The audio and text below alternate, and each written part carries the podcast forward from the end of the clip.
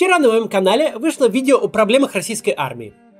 Делать нам его было непросто, поскольку армия это очень закрытый институт. Почти каждое суверенное государство ежедневно и ежечасно охраняет свой суверенитет с помощью армии. Это обычно и нормально. Лучшая армия – это та, которая настолько сильна, чтобы ни один потенциальный агрессор не решился проверить ее мощь на себе. Известный парадокс состоит в следующем. Чтобы армии не пришлось воевать, она должна постоянно и без перерыва готовиться к войне. Если армия в данный момент не воюет, то подготовка к войне – это ее единственное нормальное состояние. Такое состояние достигается тренировками личного состава, в результате которых этот личный состав должен стать сильным и умелым. Речь не об издевательствах, не о доведении до состояния истощения и тем более не о том, чтобы превращать э, службу в отбывание наказания. Да еще непонятно за что. Да, солдатам действительно может быть трудно и должно быть трудно. Но трудно в той мере, чтобы подразделение постоянно находилось в тонусе, а не превращалось в табун загнанных до смерти лошадей. Немного неловко произносить вслух настолько очевидные истины, но в случае нашей страны очень многие очевидные истины необходимо проговаривать заново. Так вот, вчера я э, специально в конце ролика попросил всех, кто имеет или имел раньше э, отношение к российским вооруженным силам, дать обратную связь в комментариях. Я не ожидал, что подавляющее большинство комментаторов, включая даже офицеров, э, скажут, что готовы подписаться под каждым словом и что мы довольно точно все описали. Большое спасибо, очень классно.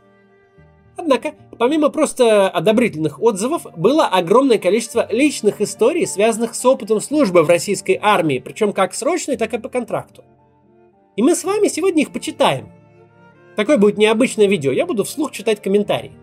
Перед тем, как мы перейдем к комментариям, важно еще вот что вспомнить. Каждый год через российскую армию проходит 250-300 тысяч мужчин. Чаще всего это совсем молодые юноши, у которых еще только формируется картина мира. В стране, где армия призывная, сама служба в армии – это, в общем-то, часть образования, часть знакомства с миром и со страной, и призывная армия часто в существенной мере формирует то общество, которое потом ну, в стране и есть. Потому что когда все мужское население прошло через армию или существенная его часть, то это сильно влияет на дальнейшую структуру общества, на дальнейшее поведение этих людей в обычной жизни. Так вот, давайте почитаем комментарии тех, кто служил в российской армии, и попробуем подумать, а что же они принесут с собой в российское общество.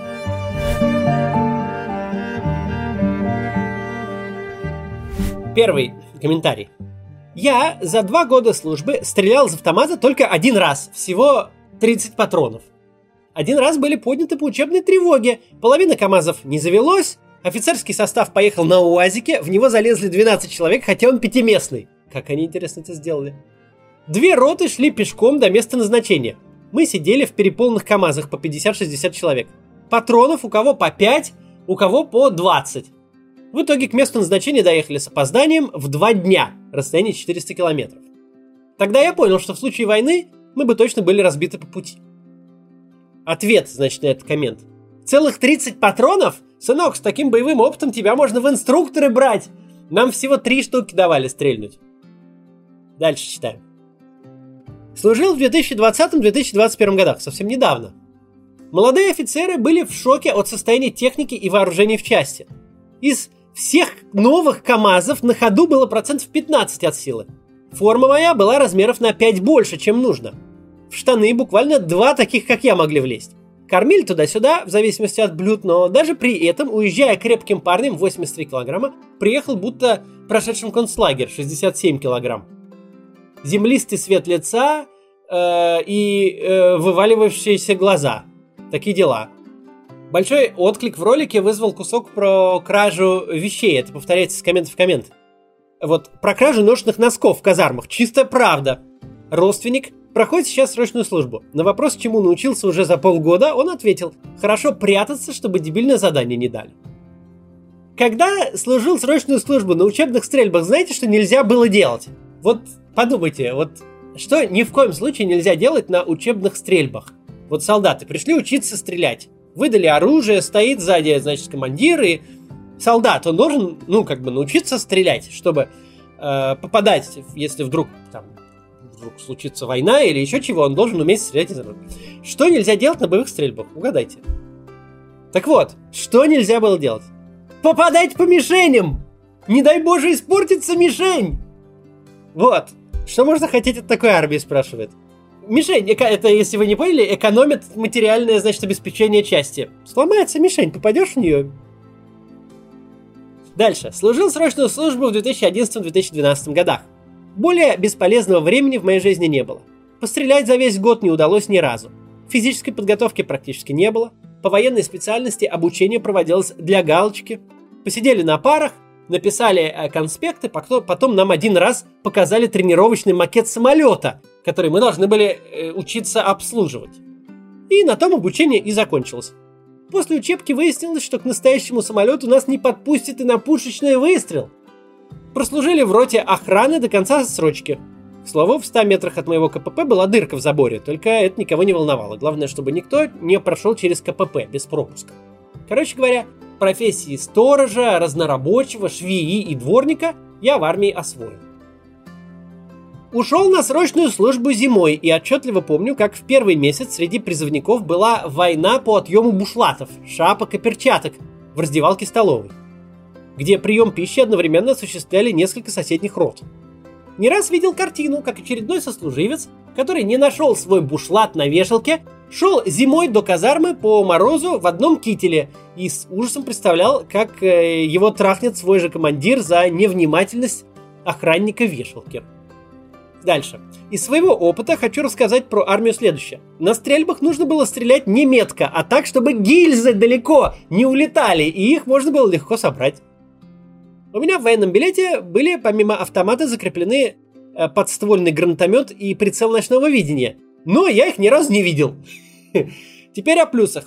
У меня была хорошая часть по меркам РФ, поэтому мы там мылись два раза в неделю в душе, который был прямо у нас в казарме на этаже элитная часть, видимо, была, что даже два раза в неделю э, в душе мылись.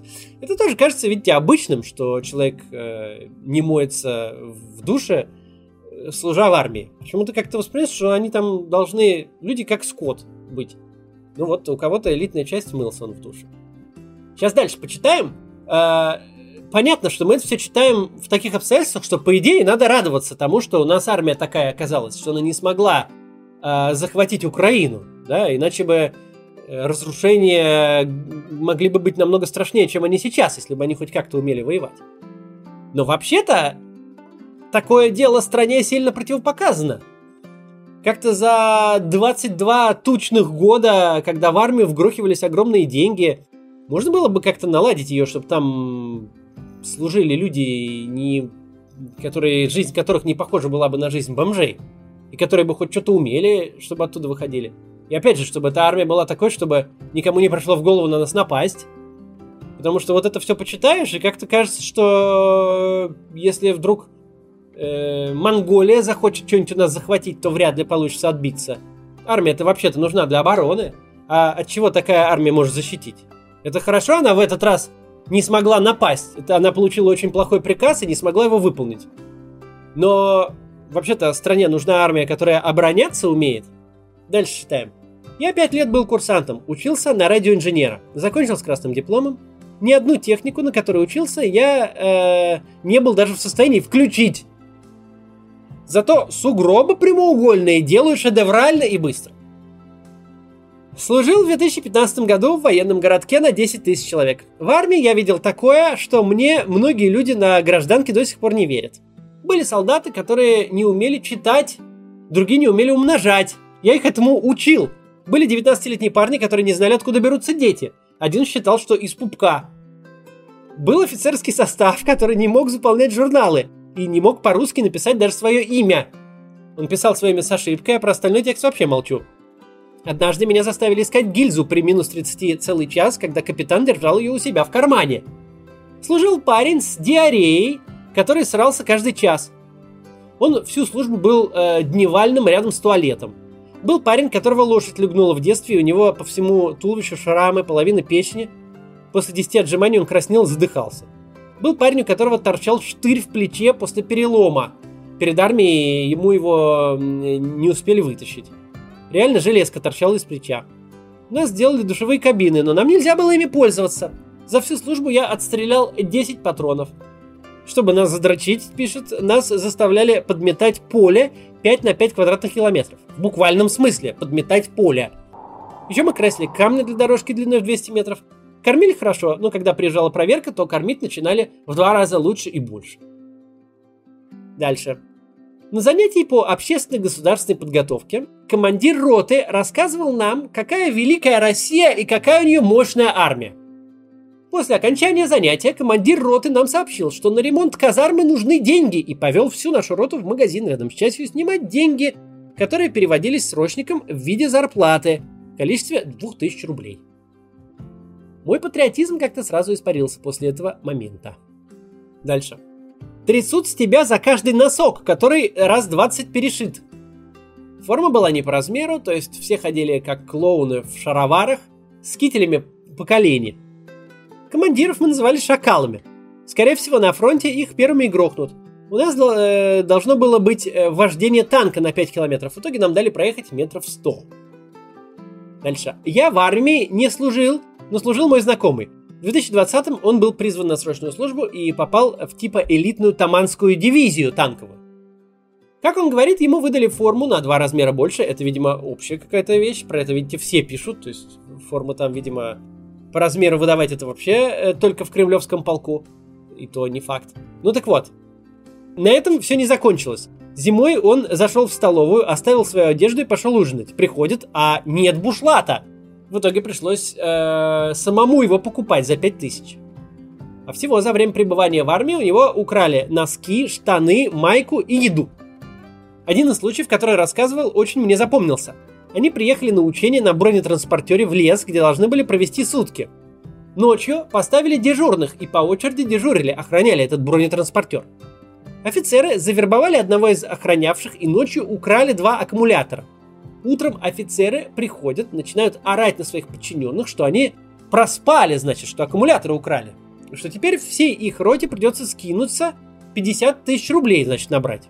Как вы понимаете, офицеры взяли деньги и потом поставили эти аккумуляторы сами же на место. Наверное, кто-нибудь скажет, что эти рассказы фейковые. Ну да, там люди, но мы не проверяли и все такое.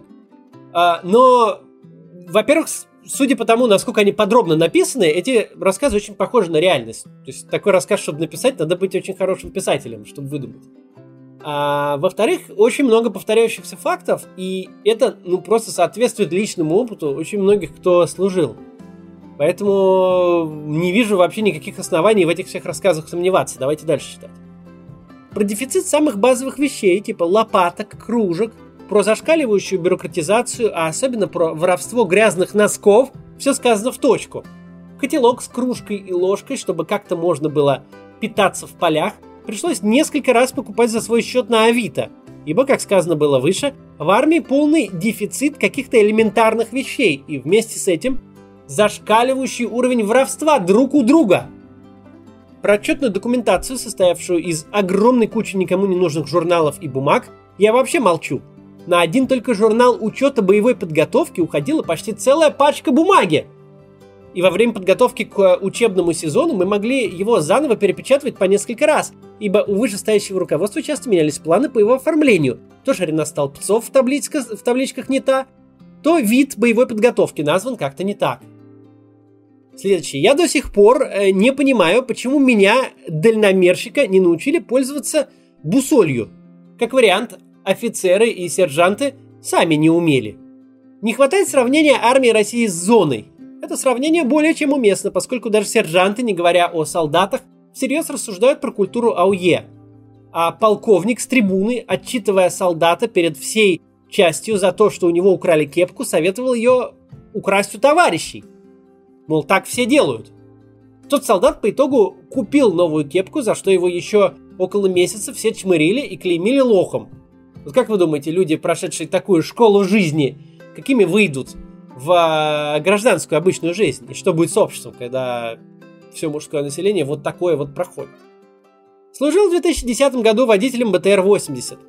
Я не остался на контракт, мне предлагали хорошую зарплату, но при условии, что две трети зарплаты я буду ежемесячно отдавать на обслуживание боевой машины. Кстати, в ролике, здесь комментов про это нет, но в ролике было про то, что летчики должны платить за самолет, если что-то там они, у них сломалось в процессе полета. Мне это показалось полным безумием. Мы решили погулить, и действительно, вот представляете, учится молодой пилот посадки. И как-то не так приземлился и сломал стойку шасси. И суд присуждает ему из личных денег выплатить какие-то миллионы рублей штраф. Он просто всю жизнь будет теперь отрабатывать эту стойку шасси, которую он не так приземлился. Как это может быть такое? Это же просто анекдот. Это, это просто анекдот. Как такое может существовать в реальном мире? Непонятно. Ладно, дальше читаем. Недосыпы были очень жесткие. Мы засыпали буквально на ходу. Наз, э, называли такие штуки телепортами. Закрываешь глаза в одном месте, а открываешь в другом. Помню, как неприятно было, когда спал стоя, потому что часто просыпался от того, что бился коленями о пол, так как организм засыпал и ноги складывались. Кстати, э, вопрос со сном э, очень важный. Мы, например, на избирательных кампаниях, у нас, если кто-то не спит из э, руководителей отделов или вообще из тех, кто занимает важную позицию, мы такого руководителя меняем. Потому что когда человек не спит, у него мозг начинает работать на ну, очень небольшой процент от возможностей. Если есть какая-то система, где люди хронически не досыпают, это значит, что мозг там не нужен. То есть, как бы, в принципе, не предполагается, что они как-то будут принимать решения э, какие-то оптимальные, чему-то учиться. Ты не можешь учиться, если ты постоянно не досыпаешь, да? Это не то, что там студент во время сессии. Это когда ты постоянно не досыпаешь, у тебя просто хуже работает голова. И а, все эти истории демонстрируют, что просто никого не интересует, как там у людей работает голова, что происходит с их состоянием.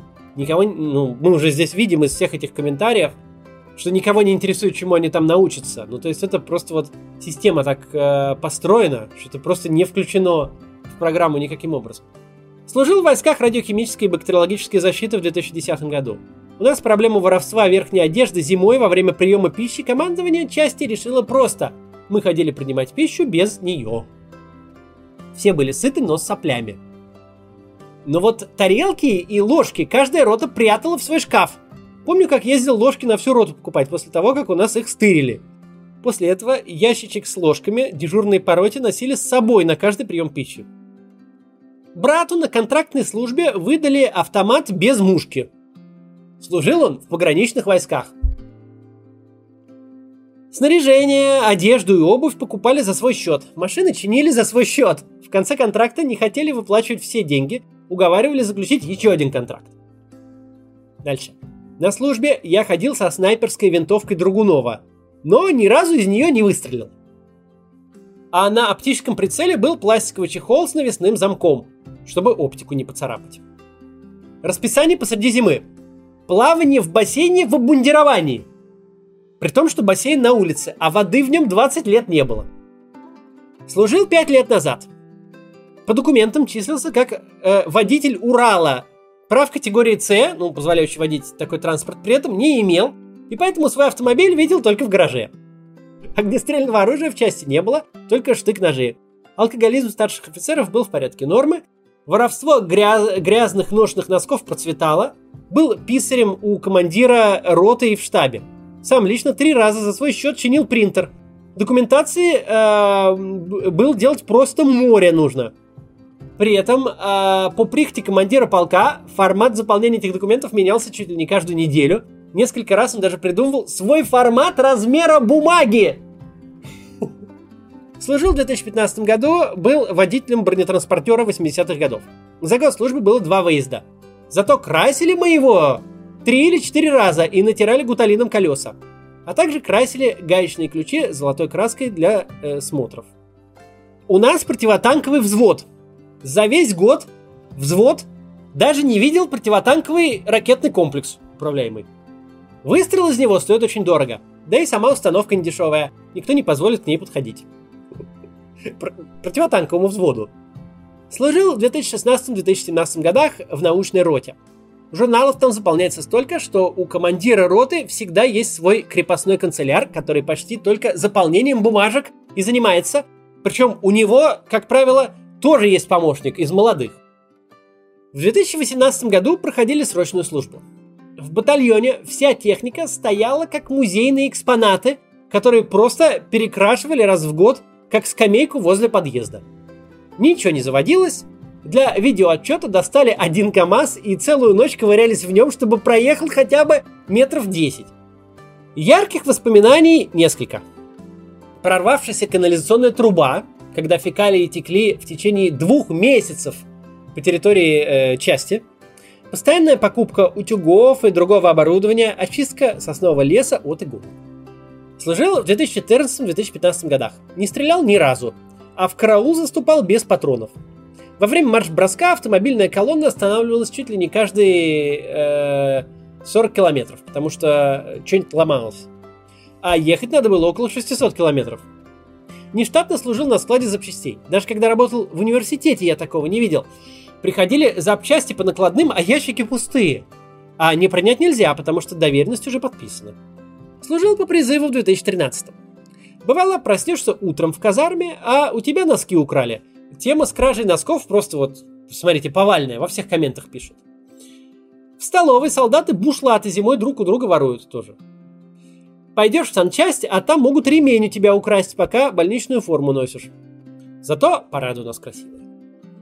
Мой муж служил в 2016-2017 годах под Санкт-Петербургом.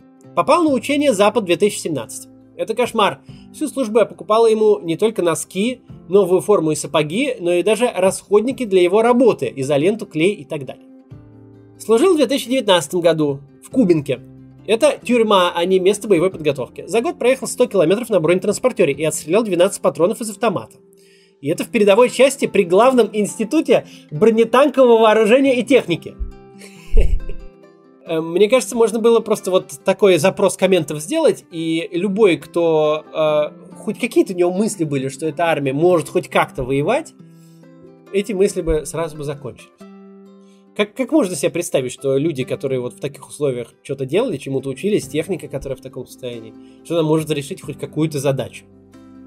Служил в 16-17 годах в ракетных войсках стратегического назначения. Это, кстати, э, те войска, которые должны э, ядерные ракеты стрелять в случае чего. То есть, мягко говоря, важно, чтобы они как бы чтобы было понимание, что они находятся в какой-то готовности. Не дай бог, чтобы никуда не стреляли, конечно. В общем, я был водителем без прав. А затем сапером, который миноискатель в руках ни разу не держал. Нас ничему не учили, а только орали, что мы ничего не умеем. Знакомый служил и говорил, что солдаты пришивали себе нашивки с чужой группы крови, потому что нашивок с их группы крови не было. За всю службу я держал автомат один раз, на присяге. Дальше. А, я умею маршировать и классно мыть полы, красить листву и носить кирпичи. А также выживать, пытаясь, питаясь два раза в день. Когда я приехал домой и стал есть мамин борщ, то у меня живот скрутило от того, что это нормальная пища. В армии мы ели капусту, хлеб и воду. Однажды на 8 марта нас мега круто покормили. Это был самый счастливый день в армейской жизни. По технике. Механики наших боевых машин пехоты почти все время проводили в парке, чтобы с них что-то не скрутили. А если все-таки что-то скрутили, то им приходилось это самим искать и скручивать с других машин. А из автомата за весь срок службы так и не стреляли, из автоматического гранатомета также не стреляли, только таскали. Как говорил нам наш командир, боеприпасы слишком дорогие, чтобы ими стрелять. Служил в 2008-2009 годах. В какой-то момент меня сделали командиром отделения гидроакустики. Это при том, дальше интересно, значит, это при том, что гидроакустическая аппаратура не работала и вообще в части гидроакустический пост был ликвидирован лет 20 назад. Было положено по штату, Поэтому мне выдали новый журнал «Гидроакустика», еще советский. Я его ежедневно заполнял. Что там писал, не помню. Ну и про самое творческое. Я вырезал из линолеума большими буквами документация поста, э, которые потом клеились на стенд, соответственно, документации поста. Служил в артиллерии в 2014 году. В нашу учебную часть должна была приехать важная проверка – и нам из штаба округа в помощь прислали начальника разведки, полковника, чтобы он нам помог с подготовкой к этой самой важной проверке. Подготовка была такая. Отремонтировали крыло штаба. Оно, кстати, было нормальным, из-за спешки стало хуже. Обклеили все двери э, самоклеющейся бумагой для однообразия переделали стенды с, информ... с, э, с информацией из-за неправильного размера шрифта, напечатали кучу документов и отчетности о проведенных занятиях. И, видимо, никого не интересует, что за время обучения никто из солдат ни разу не выстрелил из штатного орудия. И что занятия проходят в таком формате, офицеры, значит, играют в телефон, сержант читает по бумажке бессвязные куски текста, которые с утра напечатал срочник, а курсанты записывают, стараясь не уснуть. Дальше. Служил в 2013 году. Был случай. В часть приезжал какой-то заместитель аж самого Шойгу. И нам нужно было подготовить часть к его приезду. Вся часть четверо суток не спала и Потемкинскую деревню делала. Даже какого-то подполковника прислали, чтобы он говорил нам, какие стен газеты и схемы кровати в расположении должны быть. Тот заместитель Шойгу приехал, 15 минут в части пробыл, а у нас после этого берцы новые забрали. Их выдавали только на случай проверки обеспеченности личного состава. В 2009 году я уволился. У нас была часть постоянной боевой готовности. Во взводе 3 БМП-2. Одна э, стреляла, имела радиостанцию и ездила. Вторая стреляла и ездила. Третья не стреляла и не ездила. Служил в 2014 году. По ощущениям это напоминало не краснознаменную гвардейскую дивизию, а концентрационный лагерь для особо провинившихся. Сон – это всегда непозволительная роскошь. Досыпали мы на вышках в карауле. После русской весны наш батальон построили на плацу и отправили на учение, сами знаете куда. Принимал участие в э, выполнении боевых задач, естественно, оставаясь срочником. Ни льгот, ни повышенного оклада, обещанных командировочных и положенных по закону ни я, ни кто из ребят не получил. Никаких записей, естественно, тоже нет. По бумагам мы чистили туалеты и охраняли сапоги. Ну так вот, жили мы там как собаки в сырых ямах, и э, боялся я больше своих, чем противника. Воинский коллектив довели до своры диких бомжей, готовых грызть друг другу глотки за яблочную пюрешку из сухпайка. Очень ярко помню, как мы рыли котлован под новый блиндаж на всю роту. Самых невезучих согнали в яму с э, остатком э, непотерянных лопат. Мы копали до ночи, а потом командир роты подогнал бронетранспортер и нам в яму врубили прожектор. Нервы народа начали сдавать. Кто-то пытался вылезти из ямы, э, из двухметровой ямы и разбежаться по лесу. А офицеры и сержанты, из-за спин которых бил прожектор, ногами скидывали парней назад. Я в этой неразберике успел вылезти и убежать в дальний окоп, чтобы поспать. Вот так вот. А на дембель заместитель командира полка провожал нас криком «Идите нахер отсюда, козлы!» Мы и пошли, но как-то без радости и энтузиазма. Мой сын 4 года назад отслужил в армии. Обучения никакого не было, хотя в военном билете специальность водитель. Э, берцы развали, развалились через месяц. Пришлось клеить и приколачивать каблуки гвоздями, а чтобы гвозди в пятки не втыкались, он вырезал стельки из куска линолеума но они все равно втыкались. Еще его учили стрелять один раз, дали 6 патронов. Дальше. Заканчивал военную кафедру при ВУЗе, когда нас отвезли на сборы на месяц. Мы, как механики-водители э, путепрокладчика БАТ-2, в теории должны были этот месяц на нем и практиковаться. В итоге за месяц нам его показали один раз. Мы проехали 50 метров вперед и 50 метров назад, и все. Теперь вот такой я механик-водитель путеукладчика БАТ-2. Солдаты маленького роста у нас оставались всегда голодными, потому что всегда стоят в очереди последними. И когда они доходят до стола со своим подносом, сержант, собака, командует «Окончить прием пищи, рота, встать на выход». И э, на этом все. Малорослики вынуждены бежать за ротой ниже рамши. В бане то же самое. Дальше, а, ну, это любимая тема. Носки, причем вонючие, крадут по цепочке все друг у друга. Это просто вот Опять дальше. Носки. У меня трусы потные украли дважды. Хотелось какое-то тут э, сложное заключение сказать, но мне кажется, если вы досмотрели до этого пункта, и так, э, и так вам, наверное, все понятно. Поэтому вместо заключения еще один последний комментарий. Не нужно ничего менять. Меня, как украинца, все устраивает в вашей армии. До завтра.